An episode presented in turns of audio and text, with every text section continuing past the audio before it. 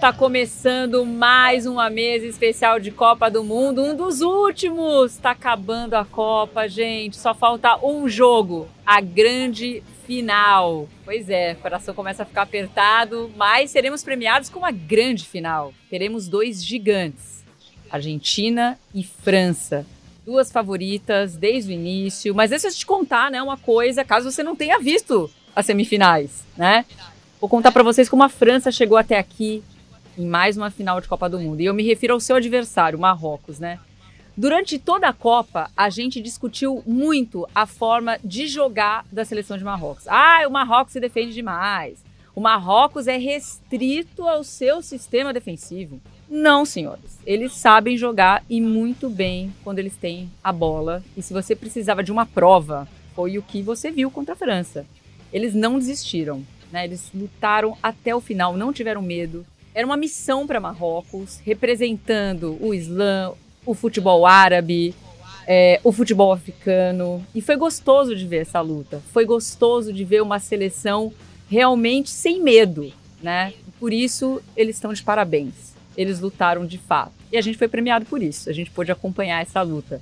Só que do outro lado era a França, né, gente? Era Griezmann, era Giroud, era Chomeny, era uma seleção que ainda perdeu tantos outro, outros astros né, do futebol, tantos jogadores importantes antes da Copa começar, e mesmo assim seguiu enorme. Era Mbappé ali, gente, era Mbappé ali, Marrocos, que hoje ele não marcou, mas ele abriu o caminho para os dois gols da vitória da França hoje. São eles de novo, são os franceses, minha gente, porque a França quer o bimundial, quer repetir o que até hoje só Itália e o Brasil foram capazes de ganhar dois títulos consecutivos. No papo com a gente, Pedro Moreno, na redação do Rio de Janeiro. Direto do Catar, a gente vai ter daqui a pouquinho com a gente também o Rafael Zarco, com todo o clima do estádio, porque ele assistiu de pertinho esse duelo entre França e Marrocos. E também a gente tem um convidado muito especial aqui, o pesquisador Ilan Simões. E entre muitas coisas que ele estuda, né, ele tem, ele, ele estuda os modelos de futebol né, como negócio, por exemplo. Tem livros sobre o assunto. Só que hoje é, a gente quer muito explorar o Ilan é, como estudioso da cultura das torcidas pelo mundo, porque a gente viu um espetáculo da torcida de Marrocos durante toda a Copa, inclusive nessa partida contra a França. Então a gente vai falar muito disso também.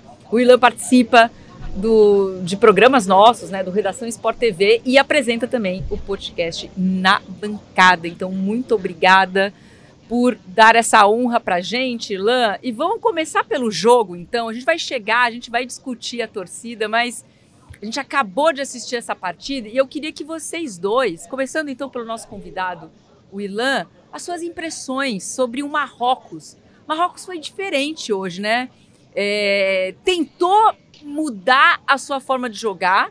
Pela primeira vez entrou com um esquema diferente mudou de ideia com 20 minutos, já voltou porque, porque tinha feito a Copa inteira. Mas a gente viu um time que lutou, que teve posse de bola, que chegou a ser uma coisa, é, uma piada em coletiva do técnico marroquino. Né? Ah, vamos ver se posse de bola vale ponto então no futebol, de tanto que se fala em posse de bola. E hoje fomos brindados por uma outra forma de lutar, vamos dizer assim, da seleção de Marrocos. Se você gostou do que você viu, mais uma vez, muito obrigada pela sua participação aqui, Ilan. Salve, Joana. Salve, Pedro. Eu que agradeço aí o convite. Prazer estar participando com vocês aqui. Teve outra oportunidade, né? Que teve convite, tive problema de internet. Mas, felizmente, voltei a falar também de Marrocos, ter a oportunidade de falar sobre esse, esse épico, né? Eu acho que é uma das grandes histórias das Copas do Mundo. Acho que não é a grande história dessa Copa do Mundo, né? É um time guerreiro, um time que joga um futebol muito bonito, mas também muito inteligente, muito disciplinado. E, enfim, eu fico até um pouco triste, sendo bem sincero, assim. Eu esperava até um jogo que não tivesse essa fatalidade inicial, né? Que é algo que eles conseguiram evitar tão bem contra a Espanha, tão bem contra Portugal. E aí, num, um dos primeiros lances que a, a, França chegou de fato, a bola espirra, tem uma falha de marcação, tem uma saída equivocada. O goleiro também, né, Bonu, que era um dos, dos destaques, não foi bem naquele lance, né? Ele podia ter dado uma abafada ali e impedido aquele gol. E aí começa da forma que não poderia começar, né? Começar perdendo da França e pedir para não ter mais jogo porque é um time que também faz, sabe fazer isso muito bem, né? Até jogar essa bola para Pedro depois, é, que também é um time que, por mais que tenha os craques que tem e a qualidade que tem, é marca como poucos. Assim, é muito difícil atravessar esse meio da França e essa zaga da França. Então, assim, eles, é, é, eu tenho um contato com um, um, marroquino que eu sempre tenho trocado mensagem nesses jogos épicos da Copa. Tarraxa, tu aqui, até já levei lá na bancada, já conversou sobre isso. E aí ele mandou um áudio para mim, parece que foi meio profético. Ele falou: se o Marrocos conseguir segurar uh, o jogo ali, 25% do jogo, não tomar gol no começo do jogo, pode dar certo. E aconteceu exatamente o que ele mais temia, né? Tomar um gol logo no começo e a França ia dificultar como conseguiu dificultar. Mas foi um jogaço e, assim, o futebol agradece muito o que Marrocos fez e o que esse jogo fez. Né? É, Pedro, e um gol com quatro minutos foi um dos mais rápidos da Copa numa seleção que ainda não tinha tomado gols. Tudo bem, Jô? Boa noite para você, boa noite ao Irlan, todo mundo que acompanha a gente na central do GE, no podcast A Mesa. É, assim, o, o resultado em si, o 2 a 0 eu acho que é um resultado até que a gente poderia imaginar uma vitória da França por 2 a 0 no jogo de hoje. Eu acho que a gente não imagina, o que a gente não imaginava é como que esse resultado foi construído, né? É, e a gente muito menos imaginava que esse 2 a 0 ao final da partida não ilustraria exatamente o que foi o jogo. Para mim, o 2 a 0 é, é, é, um placar injusto. Não digo nem pela vitória da França que poderia ter ganho o jogo, mas é, a diferença do jogo não foi essa. É, inclusive, Marrocos, na minha visão, no, no, no geral da partida, foi melhor do que a seleção francesa, inclusive, mas a seleção francesa foi cirúrgica nos momentos que, que precisava e fez isso em, em, outras, outras vezes ao longo da Copa. Mas é um jogo que ele, sem dúvidas, é absolutamente condicionado por um gol aos quatro minutos de jogo. Né? A seleção de Marrocos tinha problemas defensivos, talvez até o fato de entrar com três zagueiros é, passa, passava por isso, pelo, pela ideia do Regragui, porque só tinha, do miolo de zaga, tinha o, o Sais mas que era um jogador que vinha com problemas físicos, tanto é que saiu ao, logo no início do jogo, porque estava é, é jogando absolutamente no sacrifício, então com dois zagueiros ali é, é, é, com pouca rodagem dentro dessa Copa do Mundo, diante do esquema que a Marrocos vinha utilizando. Então talvez essa entrada com três zagueiros tenha sido até mais nesse sentido do que simplesmente tentar segurar a seleção da França. E aí depois, quando toma um gol com quatro minutos de jogo, é, acabou brigando a seleção de Marrocos a se expor muito mais do que se expôs ao longo de toda, toda a Copa inteira diante de adversários do calibre da, da França, como foi, por exemplo, com Espanha e com Portugal. Agora, em contrapartida, do outro lado, eu vi uma França também diferente do que a gente imaginava. É, uma França, na minha visão, pareci, tentando fazer parecido com o que fez contra a Inglaterra, quando também saiu na frente e diante de um adversário que, em tese, não daria espaços para ela progredir buscando as costas da última linha em velocidade, que é a característica principalmente de Mbappé e de Dembélé, a França baixou o bloco e esperou Marrocos para tentar uh, uh, uh, encontrar essa velocidade nos contra-ataques. Só que eu acho que, de certa forma, Marrocos acabou conseguindo encaixotar a seleção francesa. Conseguiu, de fato, criar uma blitz, uma pressão em determinados momentos do jogo, onde, por muito pouco, Marrocos não conseguiu chegar a, ao empate. Mas eu acho que, independentemente do, do, do resultado, independentemente da classe é, é, da desclassificação nessa semifinal. O feito de Marrocos é absolutamente histórico, é incrível o que a seleção marroquina conseguiu fazer nessa Copa do Mundo. E, como disse o Irlan, é, não é um feito dessa Copa, é um feito da história das Copas, da história do futebol. E a França chega à decisão, acho que não tem como a gente dizer que não é merecido, pelo contrário. É, acho que chega na, nessa decisão as duas melhores seleções dessa Copa do Mundo, é, só que em vieses diferentes. A França que começou é, bem na Copa do Mundo, goleando, e acho que chega nessa Copa, nessa decisão em comparação à Argentina, que teve uma trajetória diferente, começou mal e foi se reconstruindo meio que ao longo da Copa. Eu acho que a gente chega na decisão, mas é assunto mais para frente, mas só para já deixar aqui. Acho que essa Argentina chega nessa decisão com mais moral do que chega a França. É, vamos trazer para o papo então Rafael Zarco para falar mais desse jogo que ele acompanhou lá de pertinho, ainda está no estádio. A gente pode dizer que o sonho de Marrocos acabou este sonho, mas essa história está só começando. A gente viu imagens é, de torcedores marroquinos que eram maioria, era a maioria na, no estádio. Foi muito bonito de ver pela TV. Eu fico imaginando você que viu ao vivo e muita gente também do lado de fora, né, Zarco? Foi impressionante o que a torcida de Marrocos fez. Um abraço para você, Joana, para o Pedro, para o Elan. É, desci rapidinho, que estava uma música altíssima lá em cima. E que até tentava um pouco abafar, de certa maneira, uma festa impressionante né, dos marroquinos. O dia inteiro a gente saiu, eu saí do hotel hoje cedo para ir na rua, é, bandeira para tudo, tudo que é lado, todo mundo pintado, uma alegria impressionante. É, todo lugar que você ia hoje tinha a bandeira vermelha, a, bandeira vermelha, a camisa vermelha de Marrocos, e, e foi muito emocionante ver de pertinho. Né? Eu estava bem na pontinha da, da tribuna ali, estava com, com o Martim Fernandes, com o Bruno Cassucci e o Daniel Mundinha. A gente ficou, às vezes ficavam olhando para o lado, às vezes ficavam olhando para o jogo. É, porque foi muito bonito, né? Acho que todo mundo viu e eu vi um pouquinho a imagem da TV, do treinador, né, cantando a plenos pulmões, né, foi uma coisa, foi uma coisa é, bem emocionante ali, né, e aí levou o gol no início, deu uma, deu uma queda ali de, de ânimo, mas foi muito rápido também, depois Marrocos também cresceu muito no jogo, né, tentou, é, só que é aquilo que eu ouvi o Pedro falando um pouquinho, né? A França deu dois, acertou duas vezes o gol e saíram dois gols, né? É impressionante a, a letalidade, já tinha sido assim contra a Inglaterra também, mais ou menos assim.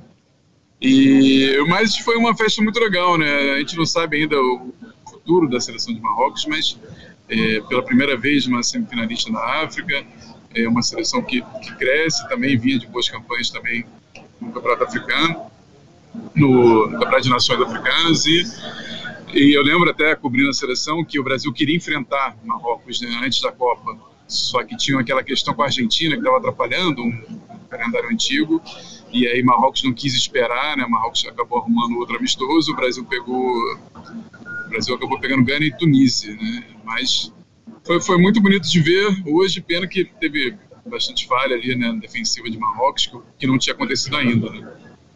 Osarco, é uma dúvida aqui que talvez você possa tirar. Quando, quando o jogo começa e, e as escalações é, aparecem na tela da televisão, que é uma escalação oficial, com arte e tal, mostrava é, uma formação diferente com um jogador diferente. Mostrava o Agüer, Agüer né, o número 5 de Marrocos, e demorou um tempo ali para se, se modificar. E era um outro jogador, era o camisa 20, Dari, eu não sei como é que se pronuncia o nome dele, então me desculpem se eu, se eu cometi algum erro. Achaf Dari. É, ele daria, o número 20, exatamente. O esquema tático de Marrocos surpreendeu um pouco porque a gente falava durante toda a análise aqui, a Copa, a gente sempre falava que o Marrocos mantinha a mesma forma de jogar e hoje, especificamente, ele muda de uma linha de 4 para uma linha de 5. Ele começou o jogo assim e teve essa dúvida com esse jogador. Foi uma mudança de última hora? O que, que aconteceu?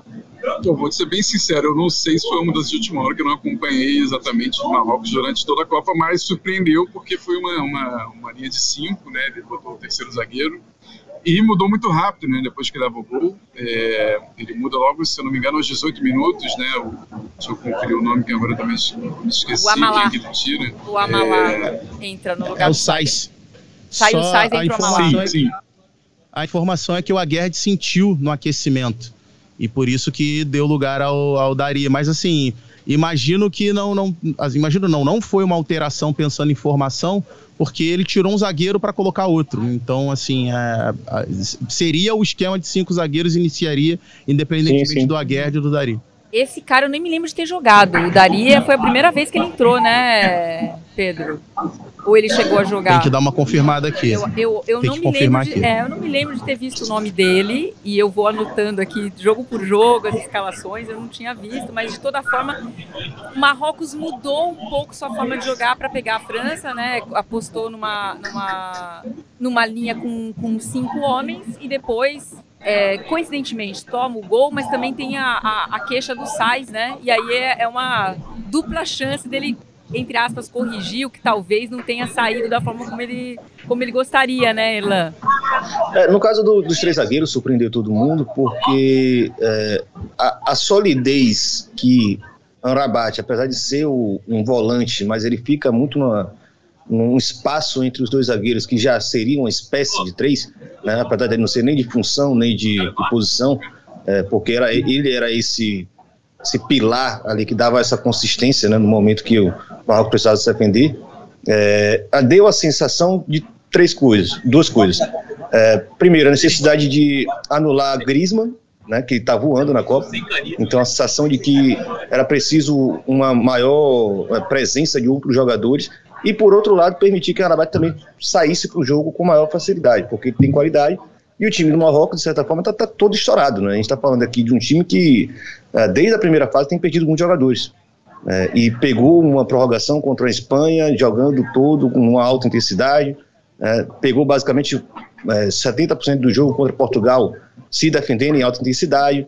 É, então já sabia, assim, a gente também já sabia que muitos jogadores aí estão numa situação física bem complicada. Né? Eles iriam para esse jogo muito uh, uh, no, no, sacrifício. Salvo engano, o próprio Mazraoui, né, o lateral esquerdo, ele sai no intervalo, é um dos bons jogadores do time, um dos melhores jogadores, no, na minha opinião. Ele também é retirado exatamente porque a situação já estava ali uh, sem condições mais e está dentro de campo. É, e aí é que acontece, né? Porque se era para ter um terceiro zagueiro para evitar a jogada de Griezmann, né, é exatamente esse erro que acontece no gol da França.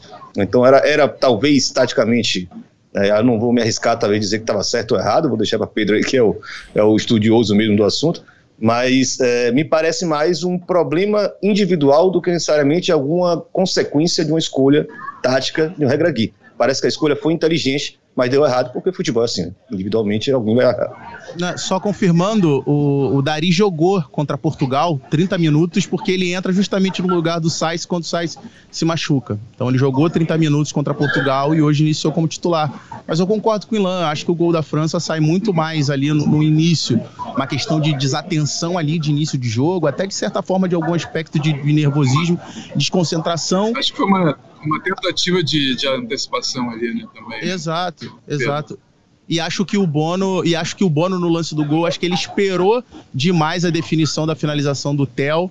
E acho que como, como a bola vem, quica de maneira lenta, eu acho que ele poderia ter tentado atacar a bola. E acho que ao atacar a bola, ou ele chegaria primeiro, ou ele dificultaria muito mais a finalização do Theo, mas enfim, são, são detalhes que são do futebol. E é, são detalhes que explicam, às vezes, uma, uma, elimina, uma, uma classificação ou uma eliminação. É, regra guia ao longo do jogo faz algumas escolhas interessantes é, em sentido tático.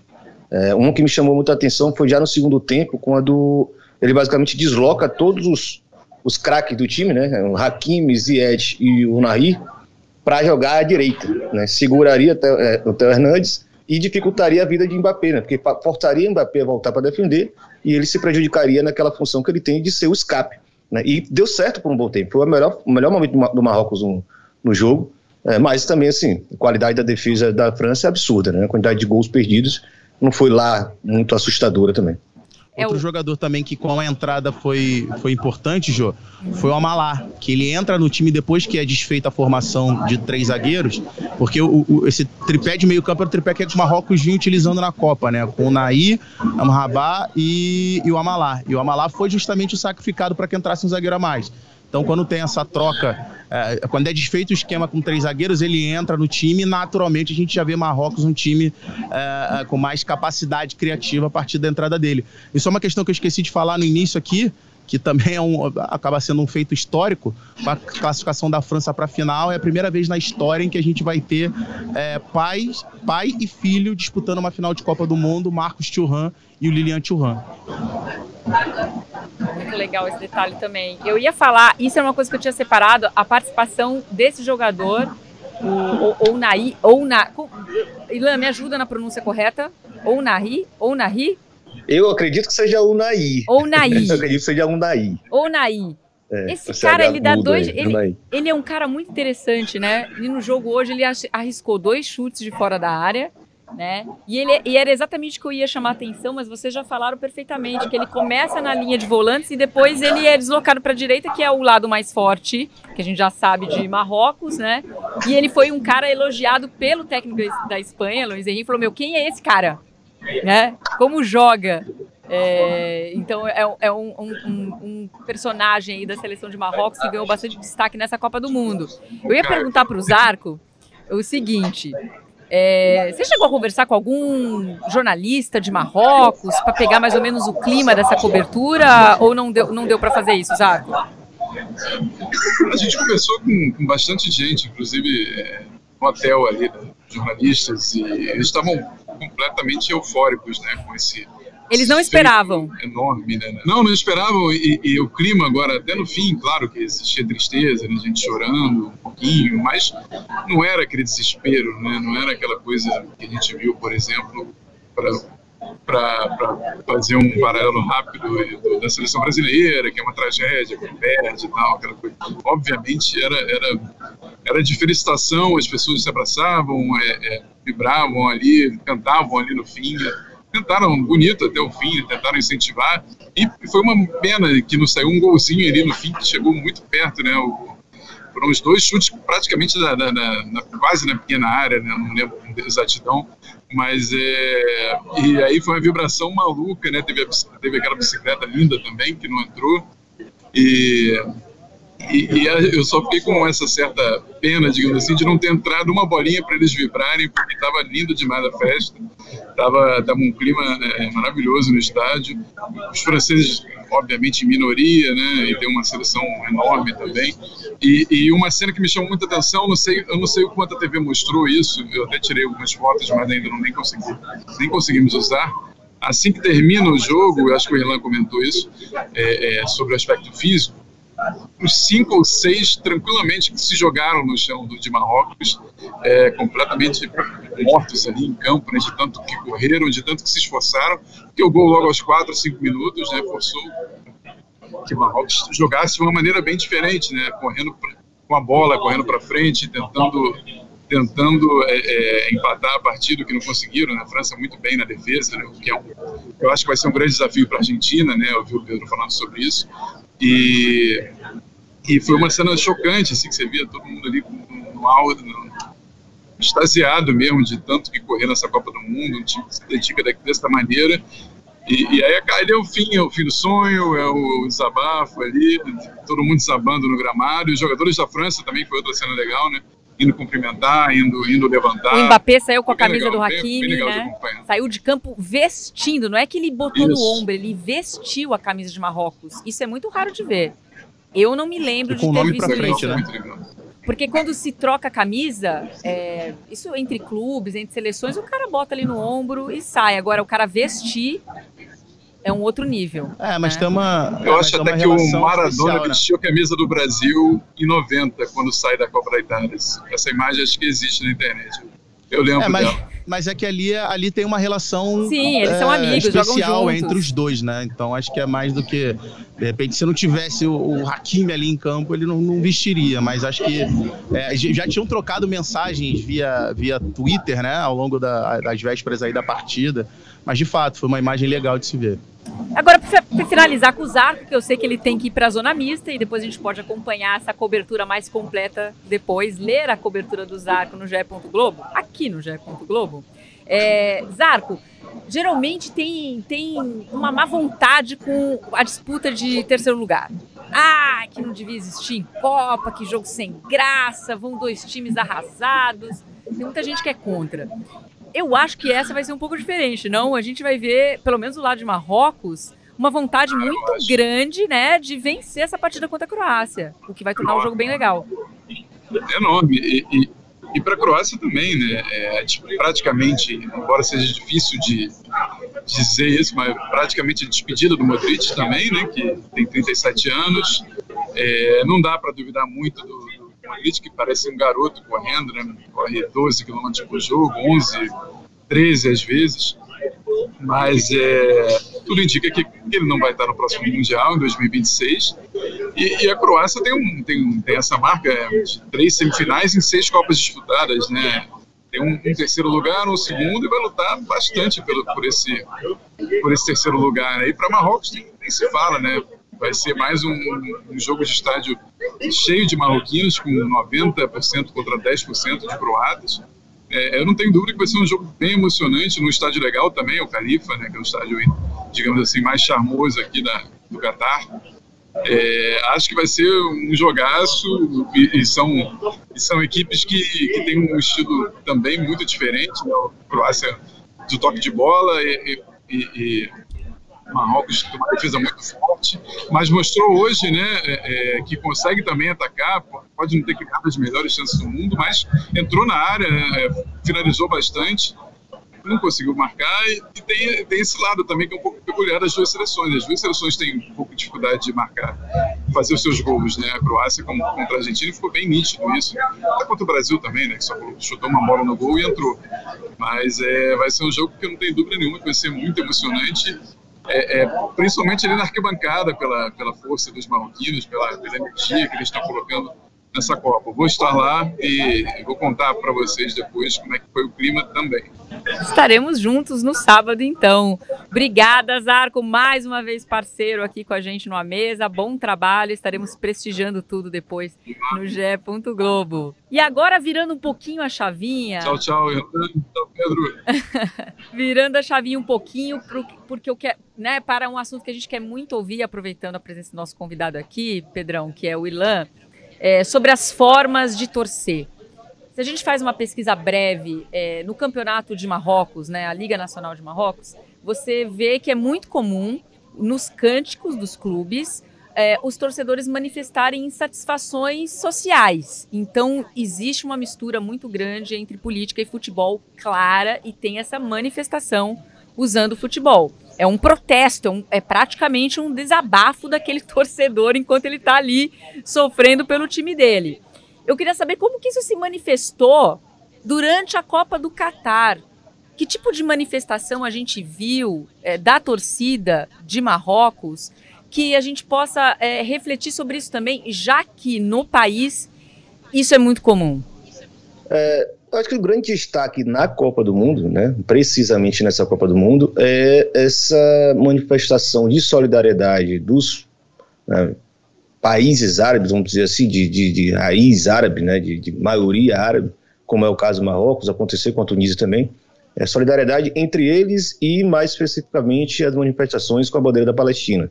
Né, isso foi muito forte nessa Copa, acho que foi um dos pontos mais é, ressaltados do comportamento de torcedores na arquibancada, talvez só perdendo para o caso da, das mulheres iranianas, né, evidentemente também pelo contexto histórico que a gente está vivendo, no momento agora que a gente está vivendo, no caso, mas se destacou muito a quantidade de bandeiras palestinas, né, e aí tem todo o contexto, né, todo o histórico dessa, desse conflito que envolve e motiva e mobiliza essa identidade árabe, exatamente pela Palestina também ser um desses países.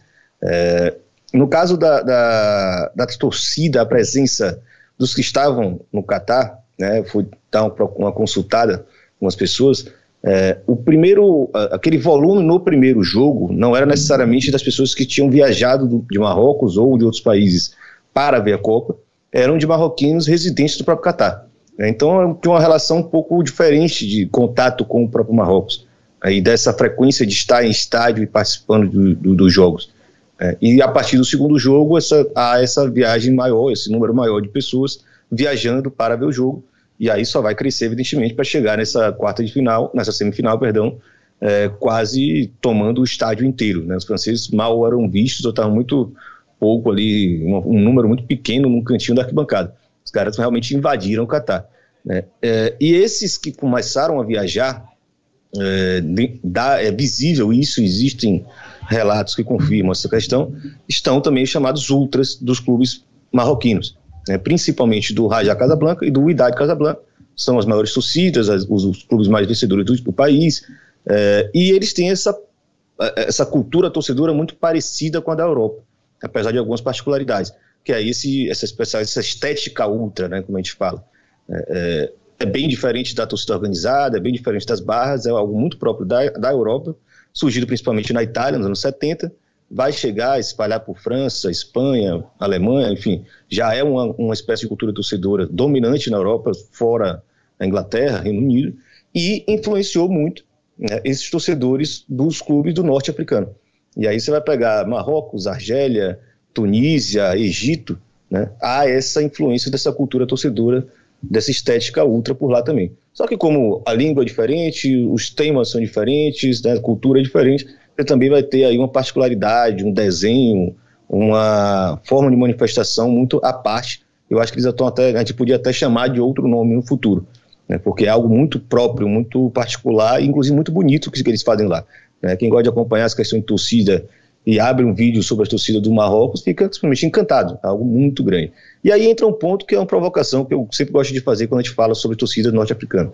É, eles vivem num país que ainda é uma monarquia, né, uma monarquia constitucional, assim, não é necessariamente um autoritarismo nos moldes né, de uma monarquia, mas é um país, sim, que ainda tem uma figura de poder, que é o rei, e uma, uma força moral, né, dessa moral religiosa, que vem do Islã.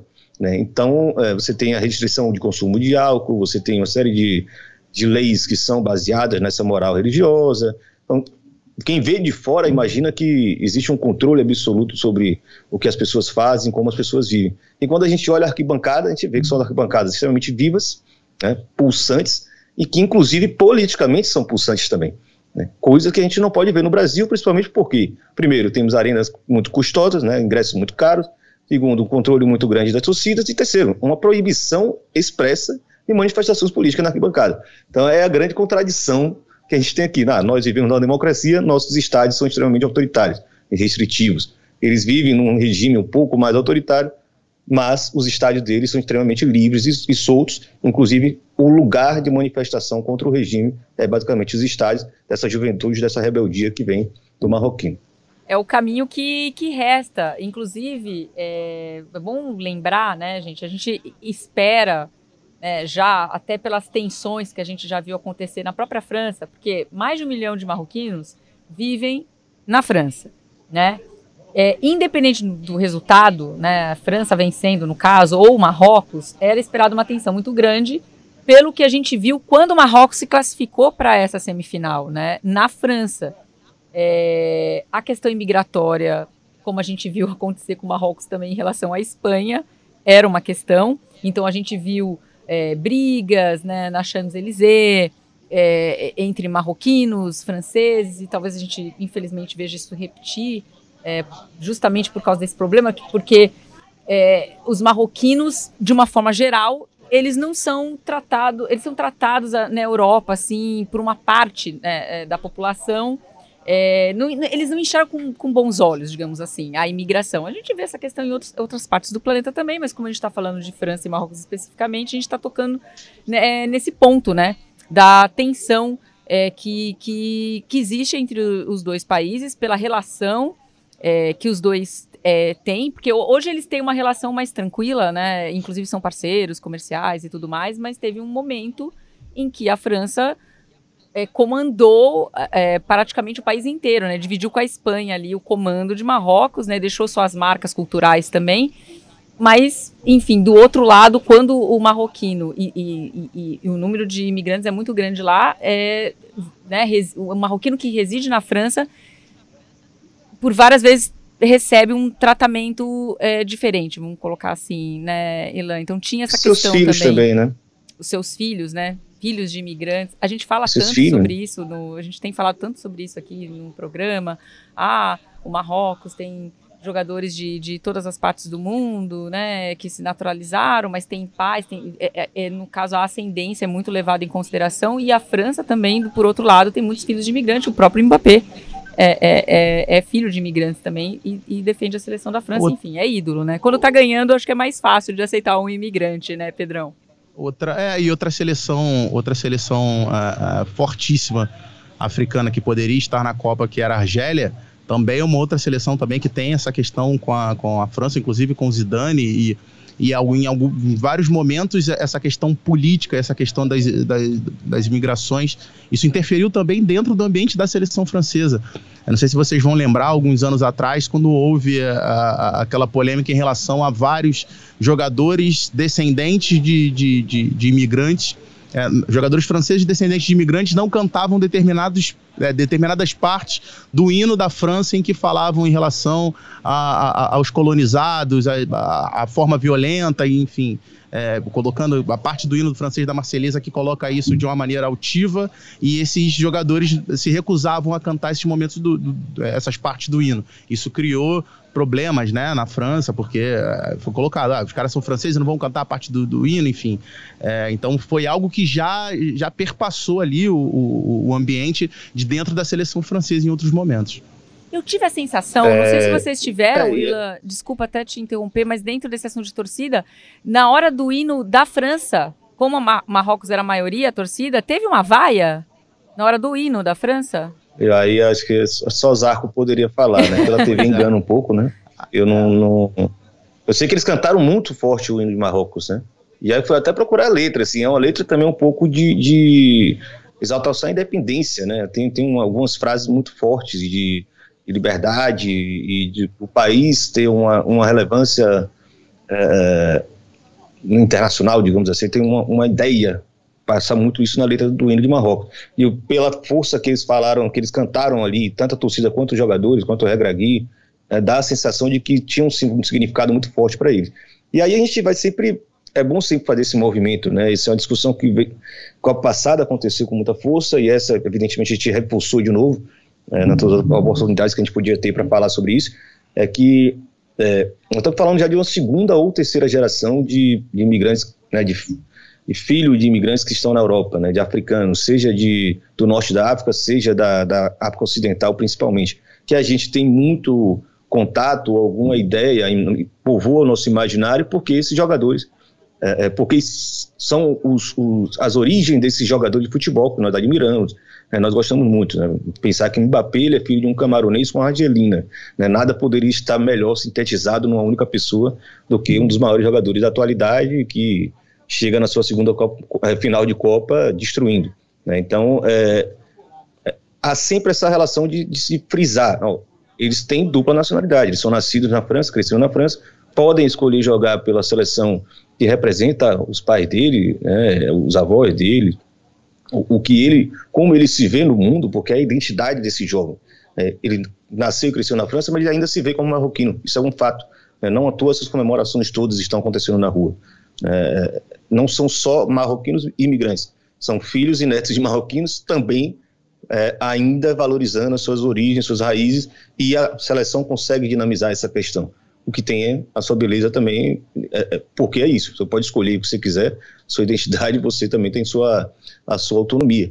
É, e aí o que é, por outro lado, que, que isso leva também, que é importante se frisar, né, como esses casos né, da comemoração desses jovens, e aí a repressão policial, a gente não sabe se, necessariamente se começa porque alguém estava roubando a loja, ou porque aconteceu alguma briga, ou se foi só uma repressão né, de forma até injusta e agressiva, a, além da, do, do aceitável, é, mas há sempre a utilização, a instrumentalização desses fatos para, novamente, falar contra a imigração.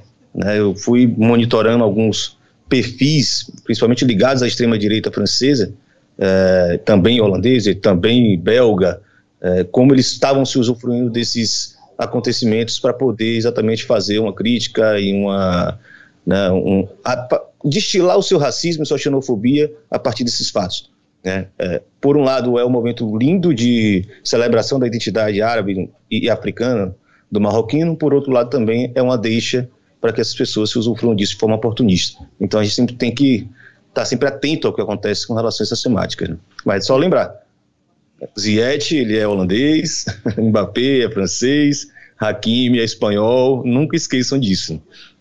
É, e dentro dessa questão da imigração também tem um outro, um outro fator que tem acontecido nos últimos anos muito interessante, que é, é as seleções europeias, e aí a gente pode aqui elencar como as principais nesse sentido, nesse tipo de trabalho, França, Espanha e Inglaterra, começaram a fazer um trabalho muito forte de captação justamente desses jogadores, é, é, isso muito jovens, tá?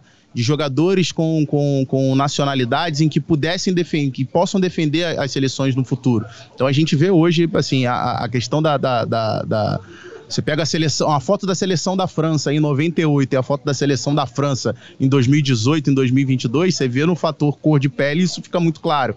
Na própria seleção da Inglaterra, a quantidade de jogadores pretos também na própria seleção inglesa.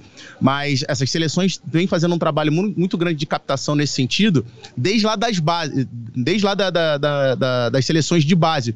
Só que o que, o, e o que a gente vem, o que o está acontecendo agora? Vários jogadores conseguem chegar às seleções principais desses países, mas um, muitos outros jogadores não conseguem ter esse espaço, essa penetração nas seleções principais. Então, esses jogadores acabam fazendo o movimento de regresso às seleções africanas. Então, a gente vai pegar várias seleções da África em que jogadores é, defenderam é, países, é, é, países europeus nas seleções sub-17, sub-19 sub-21. É um outro fator que a gente vai ver, sem dúvidas, acontecendo cada vez mais nas próximas Copas. É, é só uma provocação, inclusive, Pedro, é, foi algo que foi levantado, alguns materiais foram produzidos agora na Copa. O próprio Marrocos né, criou uma academia pública, digamos assim, uma academia financiada com, com dinheiro público, academia de, de atleta, né, de jogadores de futebol. Né, estão formando jogadores de futebol, que é um formato, é um modelo que a França começou a praticar no final dos anos 70, e não à toa a França tem tanto jogador. A França produz industrialmente jogador, né, que é um, é um terror, porque a gente vai imaginar é, nas próximas quatro, cinco Copas, eles continuarão tendo jogadores de altíssimo nível, porque são formados nessas academias. E aí o que me leva a crer, já que esse é um modelo que deu sorte num país como a França, me leva a crer que talvez o Marrocos esteja num caminho de não ser uma grata surpresa de uma Copa, mas uhum. ser um uhum. país que vai estar no futuro sempre de forma competitiva nas Copas do Mundo. Uh, o destaque que a galera deu para a formação do Onari e do é, Enesiri, né, aquele que fez o gol contra Portugal, são dois desses jogadores surgidos nessas academias. É, claro, o time é muito reforçado por jogadores formados na Europa, mas o próprio país Marrocos está criando sua própria forma de produ produção de jogadores em escala industrial, como a França faz. É, e aí, obviamente, você vai achar muito talento. E mais do que formar o jogador que tá, que vai representar a seleção marroquina no futuro, mas a gente está falando do Enesiri, é um jogador que hoje atua no Sevilha, ou seja, uma equipe de primeira prateleira do campeonato espanhol e, e, e e o próprio, o próprio Naí, que foi uh, elogiado pelo Luiz Henrique, sai da, dessa academia de, uh, marroquina para jogar no Estrasburgo da França e hoje está jogando no Angers, também na primeira divisão do campeonato francês. Então, e, assim. E provavelmente é, vai para um, um, clube maior. É, pro, é muito pelo já estão especulando. Muito Certamente. provavelmente. Então, assim, é uma formação que mais do que da seleção está é, desenvolvendo e levando o futebol marroquino também para as primeiras prateleiras do futebol europeu. E esse é o efeito Marrocos, gente. A França que está classificada para a final, mas a gente está aqui até agora falando de Marrocos, da torcida, do time, porque realmente acho que é, é a história mais surpreendente da Copa e que nós falaremos ainda durante muito tempo, como o Ilan já deixou destacado. Mas a gente não pode não falar da França, que pode conquistar seu terceiro título e o segundo consecutivo, se unindo aí, se conseguir passar pela Argentina, se unindo é um seleto grupo onde só existe Itália e Brasil, os, os, os, as únicas nações que conseguiram vencer dois títulos seguidos. Então tá aí registrado então as imagens dessa festa da França, festa merecida. A gente falava tanto do favoritismo da França, do poder da França antes de começar a Copa. Depois teve um momento que se colocou na dúvida: será que a França vem com tanta força assim, perdendo tantos jogadores por lesão? A verdade é que a França sobra, né, Pedro? continuou sobrando. No jogo de hoje mesmo perdeu dois jogadores, né? Tava sem dois titulares, o Pamecano que faz uma excelente Copa do Mundo, que nem era para ter sido titular e só é justamente por, por conta de lesões, por conta de desfalques e o Rabiot também, mesma situação. Dois jogadores importantes da França que não jogaram hoje porque os dois estavam resfriados. A, a França gigante, né? Muito gigante, sobrando. É, a gente até conversava no, no, no, no troca de passes outro dia em relação a isso, e aí tem que fazer uma meia-culpa aqui de um treinador que, é, que não é dos meus favoritos, o Deschamps. É, não acho que é, seja o, é, um treinador da, dos melhores treinadores do futebol mundial mas que faz um trabalho que a gente tem que, tem que, que, que chama atenção e a gente tem que elogiar. É, se a gente pega a seleção francesa com a quantidade de problemas que teve e a forma com que ele conseguiu adaptar, a própria adaptação desse meio-campo com o Chouameni, principalmente o Rabiot, eram dois jogadores que todo mundo imaginava que não fosse dar muita liga, porque o Rabiot não é se a gente for pensar principalmente na França que foi é, é que foi campeã em 2018 e que atravessou o ciclo, embora o Kanté tenha tido vários problemas físicos, mas com Pogba e Kanté ali, se a gente for colocar como uh, uh, como meio campo base, já que o Matuidi Uh, uh, saiu da seleção francesa e foi jogar no futebol norte-americano, enfim. Mas era um meio-campo de muita combatividade, de criatividade, o Kanté, um jogador de muita movimentação. E não é exatamente a característica desse meio-campo de Chouameni e, e, e Rabiot. Chouameni é um jogador de muita qualidade, jogador que se movimenta muito, mas principalmente o Rabiot sempre foi um jogador visto de maneira um pouco. Sempre foi um jogador meio contestado ao longo da carreira. Sempre foi tido como jogador que tinha qualidade, mas um cara sem muita intensidade. É, principalmente sem a bola, um cara que era meio de, às vezes se desligava demais do jogo. E a gente viu um Rabiot nessa Copa, talvez como a gente nunca tenha visto na carreira.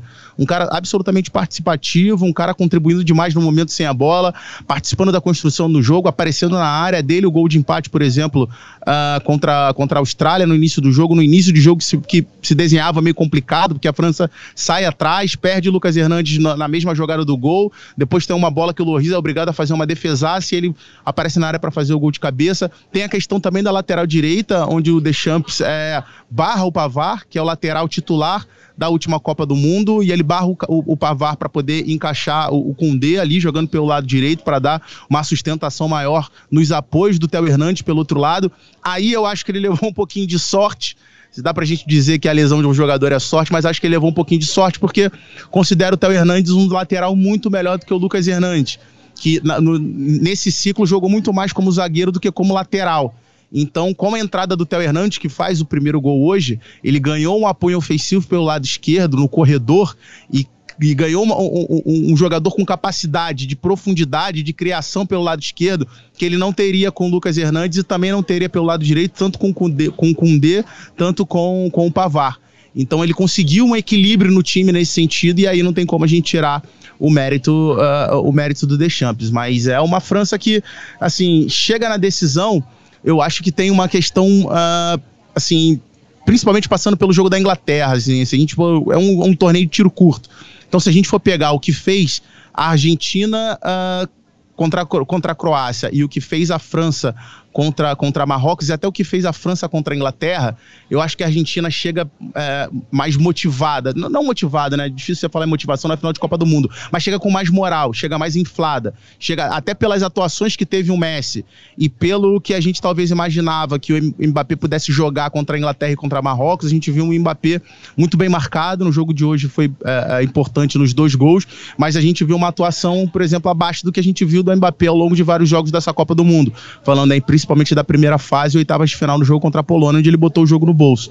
Então acho que até nesse sentido a gente tem uma Argentina chegando para a final mais inflada, com um pouco de mais de moral, mas assim, é um jogo que não tem como a gente, na minha visão, não tem como dar favoritismo para nenhum dos dois lados. Eu tenho a impressão, inclusive, que, é claro, as circunstâncias também não são idênticas de jogo para jogo, né? Mas é, me dá a sensação de que o Marrocos atacando hoje deu um sufoco maior e que a Inglaterra conseguiu de fato dar à França. Claro, foi um jogo muito parecido de intensidade muito alta, a França se, é, recuando né, e, e, sendo agredida e, e, suportando ali a pressão, mas que foi decidido de certa forma por pênaltis, né, por, por, por lances de pênalti. Poderia até ter saído empate no lance de pênalti.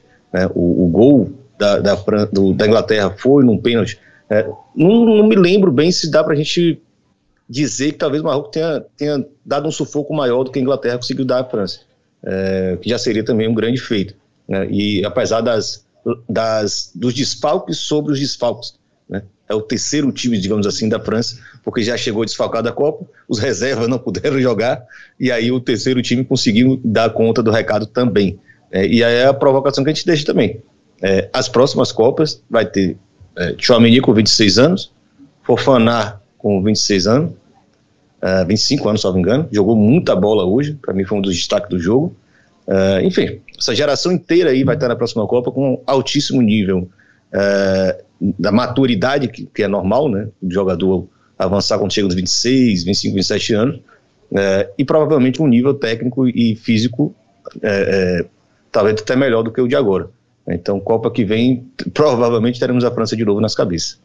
Não, e sem contar que no banco você tem Camavinga, você tem Guendouzi, você tem Salibá, você tem, enfim, jogador que não falta. Sem contar quem ficou de fora, o próprio Nkunku, que era um jogador que poderia, é, seria importante em termos de, de, de, de, de substituições nessa Copa, ali pelo lado direito. E, e, em cima disso que o, que o Irlan falou, eu até concordo. Assim, eu acho que, na verdade, a Inglaterra teve mais volume, até porque é um time tecnicamente melhor. Eu acho que a Inglaterra teve mais volume, mas as chances que Marrocos criou foram chances mais claras de gol. Eu acho que tudo, eu concordo com tudo. Inclusive, acredito que a França vai incomodar. Vai, assim, vai ser a dinastia francesa ali no futebol e a gente vai ter que engolir realmente e merecido, sabe? Não só tem jogadores bons, tem trocas, né? E tem um comando que tá dando resultado. É, eu quero trazer aqui também uma análise do nosso PVC, que ele fala sobre essa vitória da França, que para ele foi bem sofrida mesmo, não foi fácil contra Marrocos, e ele já projeta também essa final contra a Argentina. Joana, tô aqui saindo do estádio e da transmissão, estádio Albaite em Alcor, 40 minutos de Doha, que é outra cidade. E agora é outra final. Primeira final da história entre França e Argentina, uma final, uma final ah, inédita. Congratulação! Congratulação! Eles arrasou, olha lá. Tá, tá. Congratulação. Vai ter campeão, vai, vai ter campeão. Azul passou aqui. Eu acho que a França chega num momento de, de, de queda. Ela não está tão forte quanto já esteve na Copa. Mas uh, é um time sólido, um time consistente. Parece meio chavão dizer isso, né? Porque hoje não foi sólido nem consistente. Me lembra muito a decisão de 90, quando a Alemanha foi o melhor time da primeira fase e depois e depois caiu muito nos mata-matas. A ponto de chegar na final depois de decisão por pênalti contra a Inglaterra e 1 a 0 de pênalti contra a Tchecoslováquia. A França é mais ou menos isso, não jogou bem contra a Inglaterra e nem contra o Marrocos. A diferença é que daquela vez a Alemanha pegava um time que tinha um gênio cansado. Maradona estava lesionado, gordo. E hoje a França pega um gênio no ápice da forma. Pode ser a diferença a favor da Argentina. O que, que vocês acham? Eu só queria dizer uma coisa antes de vocês darem a opinião. Na verdade, vocês já deram, vocês já falaram que não tem favorito. E olha que interessante. Aí eu já vou passar de uma maneira diferente essa bola para você, Irlan, já que a gente está falando da torcida e você estuda a torcida. Está acontecendo um milagre em território brasileiro, porque tem uma enquete no GE. Globo perguntando para quem você vai torcer na final da Copa pela primeira vez na história desse país, a Argentina vencendo. A Argentina está com 62% contra 37% da França. Aí eu pergunto para você, isso aí é um efeito Messi? Tem a ver com o Messi? É, e, e quanto o brasileiro é, gosta de ver o Messi jogar, e aí acaba torcendo para a Argentina? Ou também não querer que a França se iguale ao Brasil? Tipo, ó, não queremos que a França possa dizer assim, ó, sou tricampeã e sou bi tenho dois títulos consecutivos, entrei no mesmo time do Brasil, então é, eu não sei o que está motivando essa votação. Eu tendo a achar que é mais pelo Messi. O que, que você acha? Vamos lá, gente acabou de falar aqui que a França tem, tem time hoje para jogar a próxima Copa e tem uma formação de jogadores monstruosa que pode chegar na próxima Copa com três Mbappé para cada posição. A França tem uma chance de chegar ao Penta muito mais óbvia do que qualquer outra seleção no mundo né? mais até do que a Alemanha, que já tem quatro, mais até que a Itália tem quatro. A França, é, é, a verdade é essa, a França é a melhor seleção do mundo há muito tempo e vai ser nos próximos, nas próximas décadas, não tem como. A não ser que alguém consiga igualar a capacidade de produção de jogador que a França tem. Então, assim, talvez seja melhor é, uma redução de dano aí. Evitar que a França chegue logo ao tri, porque pode chegar ao penta, ao penta já já. Mas uma questão assim, meio cultural, vamos dizer assim, essa, essa torcida pela Argentina, é, pela Argentina, né? Eu, particularmente, eu sou de Salvador. A, a relação do, do, baiano com, com a seleção é muito diferente da que eu vejo aqui no Rio de Janeiro. Aqui eu vejo torcedor, de fato, da seleção, mesmo nos amistosos, o pessoal para para assistir. Em Salvador eu sentia, eu sinto uma relação muito diferente, um pouco mais afastada, né, uma série de questões históricas, enfim, em relação à própria seleção, a ideia de, de país. Né? Uh, mas o, no caso da rivalidade contra a Argentina, mesmo aqueles que torcem muito para o Brasil podem também uh, não entender como uma rivalidade. Né? Eu, eu, particularmente, não vejo muita razão de ter rivalidade, porque, enfim, seleção é bem diferente de clube. Né? Eu acho que a vida de futebol mesmo é mais clube do que seleção. Né? Então, assim, eu entendo perfeitamente. Eu acho que preferir a Argentina, simpatizar mais. Claro, você trouxe o, o elemento Messi aí, né, que com certeza pega toda essa geração, ou talvez até duas, duas gerações atrás, porque o cara joga em alto nível há 20 anos, vamos brincar assim, é, então pode ter impactado. Mas eu acho que a, a gente às vezes superestima essa rivalidade com a Argentina. Eu não acredito que exista com tanta força, pelo menos fora né, do, do, dos grandes centros é, do Sudeste. É, e só um dado, né? Então, uma vez eu peguei táxi esses dias, é, e aí eu fui obviamente o assunto vai entrar futebol e o motorista falou: ah, agora já saiu o Brasil e saiu Portugal, é uma coisa muito comum aqui no Rio, né, né Pedro? O pessoal que é neto de português, filho de português, torce de fato para a seleção de Portugal. Aí ele falou: ah, já saiu o Brasil, já saiu Portugal, vou torcer pela Argentina. Né? É o que me resta. É, e quem viveu 98 chorou em 98 como eu, também não tem muita simpatia pela França, não, convenhamos. E 2006 também, né? Tem 2006 também, tá vivo na memória ainda. Mas isso que o Erlan ah, falou. Ah, mas 98 também, foi muito ah, mais não, doloroso. Mais, né, claro, claro. na, final, muito mais. Mas tem, mas, mas o histórico é, é longo aí. Se a gente for puxar lá atrás, 86, assim. Mas, Resumindo, vocês estão é, falando que não é pelo Messi, vocês estão falando que é contra a França agora. O brasileiro é contra a França. Não, mas eu acho que tem, ah, mas acho que, é, que tem um fator muito mais Messi do que muito mais ser a favor do Messi do que ser contra a França. Eu pelo menos acho. Isso que o Irlan falou é, é a minha sensação também de mais pura verdade. É, essa rivalidade Brasil-Argentina está muito mais do lado de cá do que do lado de lá. Quem já foi à Argentina já teve a oportunidade de conversar com o povo lá, quando fala essa questão da rivalidade, assim, existe, obviamente, também do lado deles, mas não é da forma que é aqui. Deles. A gente viu o Scaloni, por exemplo, o técnico da Argentina, falando isso em coletiva, antes do Brasil ser eliminado, ah, sobre a possibilidade de um sul-americano ser campeão, quando existia a possibilidade de Brasil e Argentina se encontrarem na, na semifinal. E aí colocaram para ele, ah, e a possibilidade de se encontrar Brasil e Argentina e Brasil passar para a final? Torceria para o Brasil diante de um europeu? Diante... E ele falou, claro, seria muito legal ver um sul-americano campeão. Assim, eu acho que é muito mais uma questão nossa nossa aqui, do, do brasileiro, do que para eles lá, argentinos. Mas assim, a, a, rivalidade existe, mas acho que não é nesse nível também. Concordo com o Irlan. Eu tenho, eu tenho um amigo argentino que fala que o, o, argentino inveja o brasileiro. Ele admira o modo de viver do brasileiro, a alegria, a festa. Então, assim, ele, mais do que uma rivalidade, tem uma, uma admiração pelo modo de viver do brasileiro. Acho que no futebol, obviamente, isso também vai impactar. É, só um, uma, um dado que eu esqueci de falar antes, pessoal. É, sobre a França, né? É, teve uma frase do Regragui, ficou bem marcada aí, rodou bastante, que ele falou: né, Eu espero que a França não nos respeite, porque se nos respeitar vai ser muito difícil o jogo. Eu acho que é o grande segredo dessa França mesmo. É um timaço, é superior, tem muito mais jogador do que qualquer outra, mas jogou contra a Polônia respeitando, jogou contra a Inglaterra respeitando e jogou hoje contra Marrocos respeitando. Não se achou superior, não deu espaço. Jogou fechadinho quando precisou e eu acho que vai para a final assim também. Né? Vai respeitar muito a Argentina e, e, e, entender que, que ali existe um risco de perder essa, esse título. Bom, teremos uma grande final, uma final inédita, nunca tivemos entre Argentina e França. Lembrando que a França jamais perdeu em finais, porque em 2006 o jogo acabou empatado com a Itália e a França só perdeu nos pênaltis. O resto a gente já sabe. Venceu o Brasil em 98 por 3 a 0 essa, essa vitória dolorida da França. Concordo com o Irlanda, também não gosto dessa lembrança.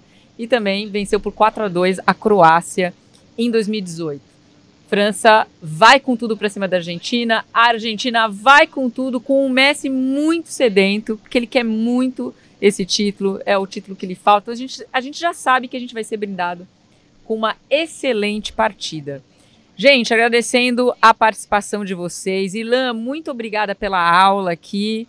Volte sempre em todos os nossos produtos GE.